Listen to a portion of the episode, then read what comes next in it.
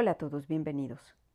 Soy Claudia Tamariz y les invito a que, como Pandora, despierten su curiosidad y abran la caja de la historia detrás de Capitanes Pirata. Hace algunas semanas publicamos un par de episodios sobre la piratería en el Caribe, cómo surgió, qué papel tuvo en el juego de poderes entre las principales potencias europeas y cómo era la vida de estos personajes. Hoy hablaremos de cuatro de ellos, algunos corsarios, algunos piratas o una mezcla de ellos. Primero hablaremos de Sir Francis Drake. Drake fue pirata y corsario. Recordemos que el pirata era un asaltante del mar que iba por la libre trabajando por su cuenta, mientras que el corsario lo hacía con una patente de corso, es decir, un permiso expedido por un gobierno para ejercer la piratería contra barcos y plazas del país enemigo y de esta manera debilitarlo.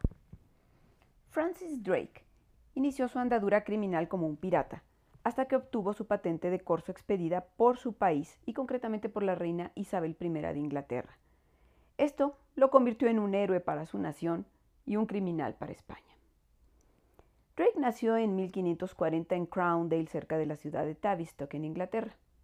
De familia campesina de muy escasos recursos, Francis dedicó su vida al mar desde los 13 años, convirtiéndose en pirata al lado de su pariente John Hawkins. Ambos traficaban con esclavos y asaltaban poblaciones entre el Golfo de Guinea y el Caribe. En 1570 es que recibe de Isabel eh, primera, la reina de Inglaterra, su patente de corso para atacar navíos y puertos españoles en el Caribe con una licencia. Como corsario, realiza su mayor aventura al llegar al Océano Pacífico rodeando América del Sur por rodeando América por el sur, es decir, eh, pasando por lo que se llama el Estrecho de Magallanes, y eh, a partir de que se encontraba ya en las aguas del Pacífico empezó a atacar galeones y asentamientos españoles en Chile y Perú, eh, dos regiones que desde luego no esperaban la agresión desde el mar porque pues los, piratas se encontraban sobre todo en las aguas del Atlántico. Bueno, pues después de realizar sus saqueos y sus ataques, Drake regresa a su país, pero no por el mismo camino, no volviendo a darle la vuelta a América, sino a través del Pacífico y el Índico, y más bien eh, llegando eh, por, eh, por África, dándole la vuelta por el Cabo de Buena Esperanza al continente africano, y de esa manera llegando hasta Inglaterra. Así, Drake se convirtió en el segundo navegante en dar la vuelta al mundo y el primer inglés en hacerlo. Por esta acción fue nombrado caballero por la monarca inglesa. Su aventura le llevó tres años, de 1577 a 1580. Cinco años después, en el marco de los enfrentamientos entre Inglaterra y España, Drake vuelve a la mar en una empresa corsaria, acompañado de una gran armada que le entregan eh, de 29 barcos, eh, y se le entregan inversionistas ingleses que, eh, apoyan pues la, empresa esperando pues ganar algo con ella, ganar los botines eh, que iba a tomar, parte de los, del botín que iba a tomar Drake. Entre estos inversionistas pues estaba la reina Isabel. La expedición tuvo resultados diversos porque, ah, por ejemplo, atacó las costas gallegas y las Canarias y capturó varias naves, pero no pudo tomar Santa Cruz de la Palma, una ciudad en las Canarias. Eh, y una vez en el Caribe logró tomar Santo Domingo en la isla La Española y tomó Cartagena de Indias. Pero su plan era dirigirse a Panamá para capturar barcos de la flota de Indias y ya no lo hizo porque una epidemia, al parecer de peste neumónica, eh, empezó a diezmar a su tripulación. Así pues, la flota pues, regresó a Inglaterra en 1587 y digamos que la expedición sí fue un éxito como propaganda de que de alguna manera eh, ponía en evidencia la vulnerabilidad española en el Caribe. Y también fue un éxito como un instrumento para hostigar y atemorizar a las posesiones españolas. Pero no fue un éxito en el terreno mercantil, pues los inversionistas solo obtuvieron una décima parte de los beneficios previstos. Además, se, habían, se perdieron 750 hombres de, la expedición, eh, mayormente por enfermedad, por la enfermedad que los atacó. Como consecuencia de esta expedición, Inglaterra y España iniciaron lo que se llamó la Guerra Anglo-Española entre 1585 y 1604.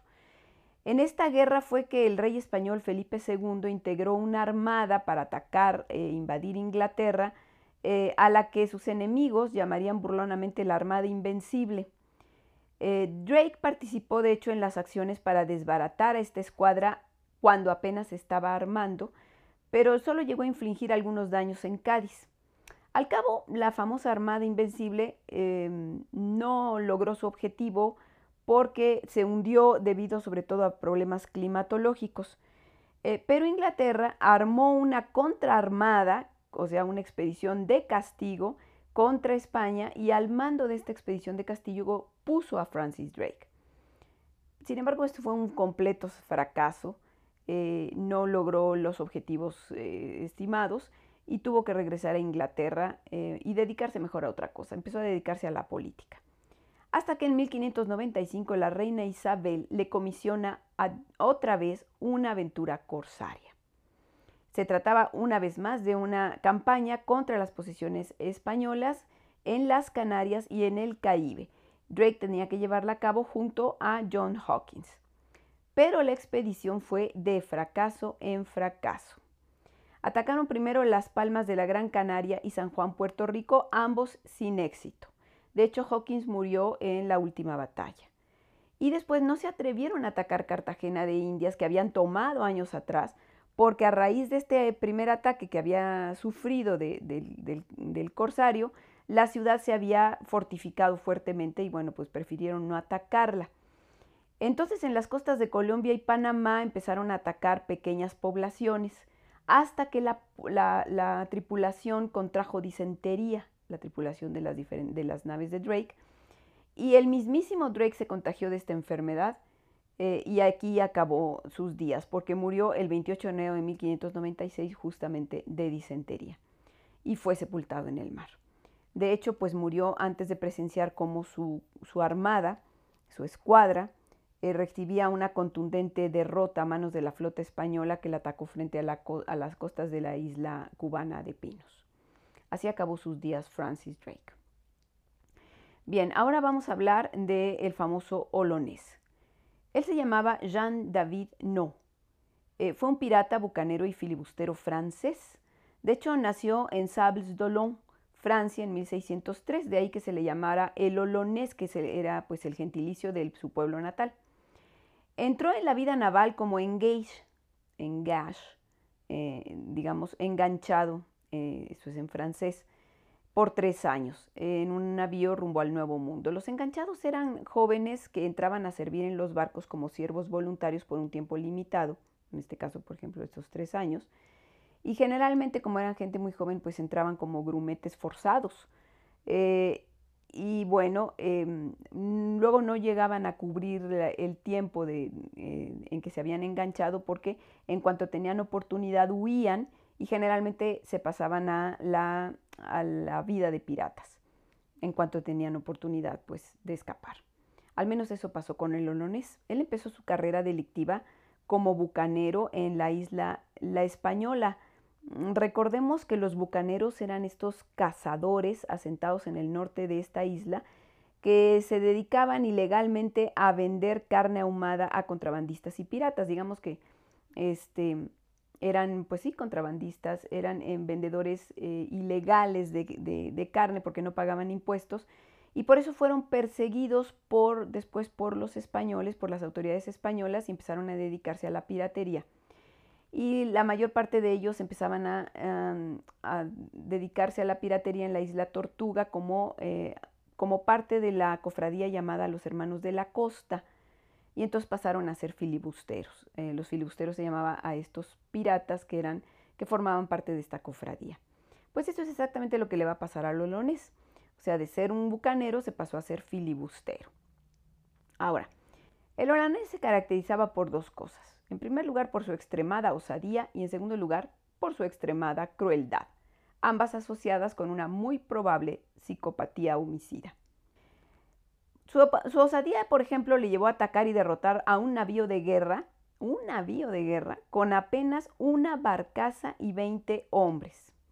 En otra ocasión, por ejemplo, naufragó en las costas de Campeche y bueno, quién sabe cómo consiguió, gracias justamente a su osadía y su determinación, regresar intacto a la isla Tortuga sin haber sido capturado ni mucho menos por el enemigo. Sobre su crueldad, bueno, sus hazañas, entre comillas hazañas, ponen los pelos de punta. En una ocasión, por ejemplo, tomó una, fragata en aguas de la isla, de la isla de Cuba y nada más por puro placer degolló a toda la tripulación. Cuando tomó Maracaibo, una ciudad que hoy está en Venezuela, esto fue en 1668, atormentó y asesinó a buena parte de la población para que revelara el escondite de sus tesoros. Esta era una práctica que le encantaba, torturar a sus prisioneros para que confesaran eh, y en, ocasiones cortándoles la lengua o en ocasiones eh, de plano terminaba descuartizándolos. Eh, este fue, un caso muy sonado de esto también fue Puerto Caballos en Honduras. Bueno, dentro de sus patológicas conductas también se incluye la antropofagia. Hay testimonios de casos en que arrancaba el corazón a sus víctimas cuando todavía estaban vivas para luego masticar un trozo poseído por una excitación asesina, obviamente enfrente de los otros prisioneros, pues para crear verdadero terror. Y en ocasiones obligaba a alguno de ellos a probar el macabro bocado.